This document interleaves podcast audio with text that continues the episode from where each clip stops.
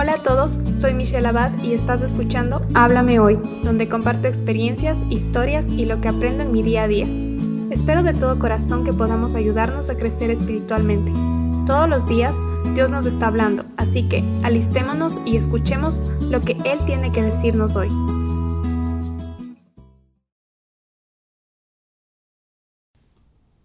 Hola a todos, ¿cómo están? El día de hoy continuamos con el estudio bíblico de Filipenses. Hoy terminamos el capítulo 3, estudiamos del versículo 12 al 21. El nombre de este estudio bíblico es Prosigo a la meta. Hay cosas que como cristianos creemos obvias, pero a lo largo de la carta de Filipenses notamos que es necesario repetir eh, cosas que a veces hacen que nos desviemos fácilmente. Por ejemplo, la gracia y cómo el Señor actúa en nuestras vidas. Muchas veces nos olvidamos de eso y nos centramos en nuestras acciones y en nuestro propio esfuerzo. Este mes el Señor me ha traído de vuelta a la cruz para que note que fuera de Jesucristo no hay nada y tengo que tener esto en mente todo el tiempo. Hoy continuamos estudiando el capítulo 3 y le pido a Dios que nos muestre su presencia, nos dé entendimiento de su palabra y siga trabajando en nosotros. Comenzamos leyendo del versículo 12 al 14 que dice, no que lo haya alcanzado ya, ni que ya sea perfecto, sino que prosigo por ver si logro asir aquello por lo cual fui también asido por Cristo Jesús. Hermanos, yo mismo no pretendo hacerlo, haberlo ya alcanzado, pero una cosa hago, olvidando ciertamente lo que queda atrás y extendiéndome a lo que está delante. Prosigo a la meta, al premio del supremo llamamiento de Dios en Cristo Jesús. Es importante mostrarnos ante todo vulnerables. Muchas veces encontramos personas liderando con una imagen de perfección, pero aquí vemos cómo Pablo, con su vida puesta en Cristo, se muestra imperfecto. Pablo sabe que tiene que seguir, no hay vuelta atrás. Con la mirada puesta en Jesucristo, sabe que el Espíritu Santo está trabajando todos los días en su vida. Como vimos en los otros estudios, su obra continúa en nosotros. No estamos terminados hay mucho más esperándonos en nuestro caminar con Jesús. Y esto es hermoso, por eso debemos proseguir, como dice el versículo 12. Pablo no prosigue para cumplir sus metas personales, él sigue su llamado. Así debemos vivir, dejándonos guiar por el Señor, para que haga su voluntad en nosotros, escuchando su voz y esforzándonos en vivir para Cristo. Pablo fue asido por Cristo. Esto quiere decir que Jesús lo alcanzó. Jesús nos tomó, nos llamó y nosotros respondemos buscando más de Él, para que Él nos siga transformando y usando para mostrar a los demás cómo Cristo cambia vidas. Por otra parte, vemos cómo Pablo está enfocado en la meta. Su mirada está en Jesús. Esta semana Dios me ha estado recordando que no puedo servir a Dios si continúo sirviendo al mundo. Cuando ponemos nuestra mirada en el mundo, en nuestra carne, buscamos satisfacer los deseos de la carne. Nos desenfocamos y terminamos viviendo para cosas terrenales.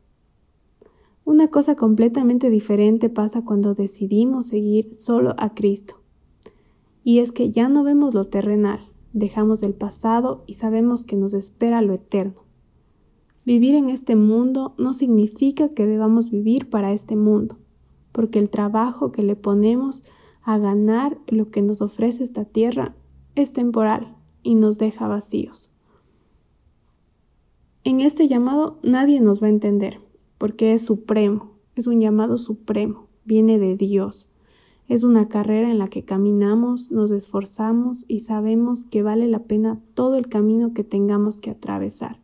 Y todo esto lo atravesamos en Cristo Jesús, en Cristo Jesús, como dice el versículo.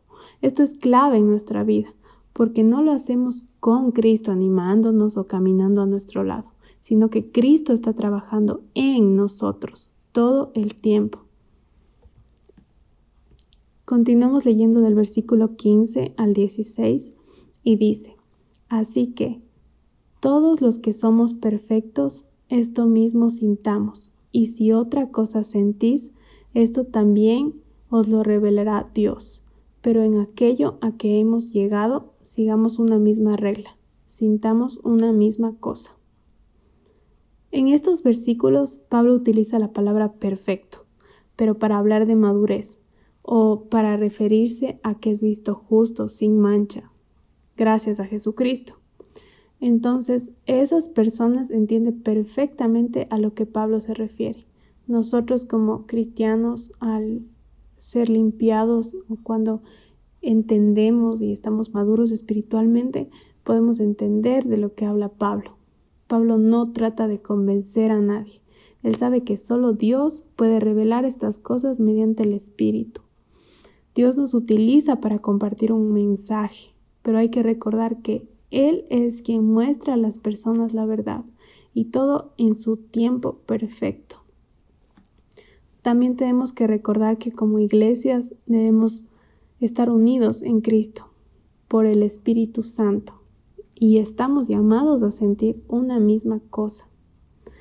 Continuamos leyendo el versículo 17 que dice, Hermanos, Sed imitadores de mí y mirad a los que así se conducen según el ejemplo que tenéis en nosotros. Este versículo me hizo pensar en cómo muchas veces tomamos de ejemplo a personas en el mundo que siguen sus propios ideales y consiguen muchas cosas valiosas en la tierra. Estas personas son consideradas como ejemplo e inspiran a muchos a que logren sus sueños. De igual forma, también hay personas de la fe que están siendo utilizadas por Dios y sus vidas se van transformando porque el Señor está actuando en ellos. Mirar cómo los demás siguen a Cristo, cómo nuestros hermanos están sirviendo, compartiendo el Evangelio, debe motivarnos a trabajar también en la obra, ver que es posible y que Dios puede hacer lo mismo con nosotros. Miremos a quién estamos tomando de ejemplo también sin olvidarnos que nuestro principal ejemplo debe ser Jesucristo. Continuamos leyendo del versículo 18 al 19 que dice, Porque por ahí andan muchos, de los cuales os dije muchas veces, y aún ahora lo digo llorando, que son enemigos de la cruz de Cristo, el fin de los cuales será perdición, cuyo Dios es el vientre y cuya gloria es su vergüenza, que solo piensan en lo terrenal Necesitamos enfocarnos porque en el camino nos vamos a encontrar con muchas personas que tratarán de ignorar lo que Cristo hizo en la cruz. Sabemos que la filosofía humana nos está rodeando. La cultura busca lo suyo. Quiere ganarse el mundo y nuestra mirada y esfuerzo tiene que ir contra la corriente. Hay doctrinas peligrosas que en lugar de acercarnos a Dios, nos hacen enfocarnos en nuestro propio esfuerzo. En la antigüedad, Pablo tenía que enfrentarse a doctrinas que decían seguir a Dios, pero vivían en pecado. Vendían la idea de que servir a los placeres de la carne era bueno y de igual forma eh, también nos vamos a encontrar ahora en la actualidad con doctrinas similares y por eso debemos ser cuidadosos, estar atentos y no quiero decir que se trate de estar consumiendo todo el tiempo información, prédicas, devocionales y podcasts cristianos, sino que este es un complemento. Lo que en realidad debemos estar haciendo es teniendo una relación personal para que podamos identificar la verdad en su palabra y así no dejarnos guiar por estas doctrinas falsas. Continuamos leyendo los versículos 20 al 21 que dice, Mas nuestra ciudadanía está en los cielos, de donde también esperamos al Salvador, al Señor Jesucristo, el cual transformará el cuerpo de la humillación nuestra, para que sea semejante al cuerpo de la gloria suya, por el cual con por el poder con el cual puede también sujetar a sí mismo todas las cosas.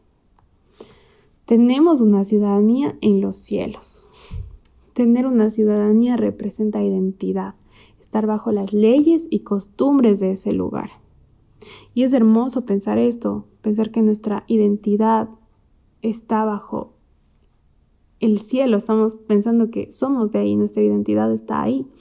Y es hermoso saber que nos espera estar bajo el amor, el poder y justicia de Dios, quien gracias a Jesucristo nos ve santos. Vivamos creyendo esto, recordando esta identidad, que nuestra identidad no está en este mundo, no tenemos que cumplir eh, ciertos, no sé, leyes, normas, costumbres eh, para que el mundo nos vea bien, sino que nuestra mirada tiene que estar puesta en agradar al Señor y no en agradar a los demás en el mundo. Si somos extranjeros, centrémonos en hacer riquezas para el cielo. ¿Qué es riqueza para el cielo? Compartir el Evangelio para que más personas compartan con nosotros esa transformación de las que nos habla toda la Biblia y, y nos habla estos mismos versículos. No nos centremos en ganar riquezas en este mundo porque sabemos que son temporales. Recordemos que nuestro Rey nos espera y Él nos sostiene porque tiene control de todo lo que pasa en el mundo. Gracias por escuchar el podcast de hoy. Si lo que escuchaste te ha gustado y quieres saber más, suscríbete para enterarte cuando suba un nuevo episodio. Si deseas contactarme, me puedes encontrar en Instagram como arroba michu.abad y puedes seguir los devocionales en arroba tu palabra es viva. Gracias por tu tiempo, comentarios y apoyo. Espero pronto saber de ti.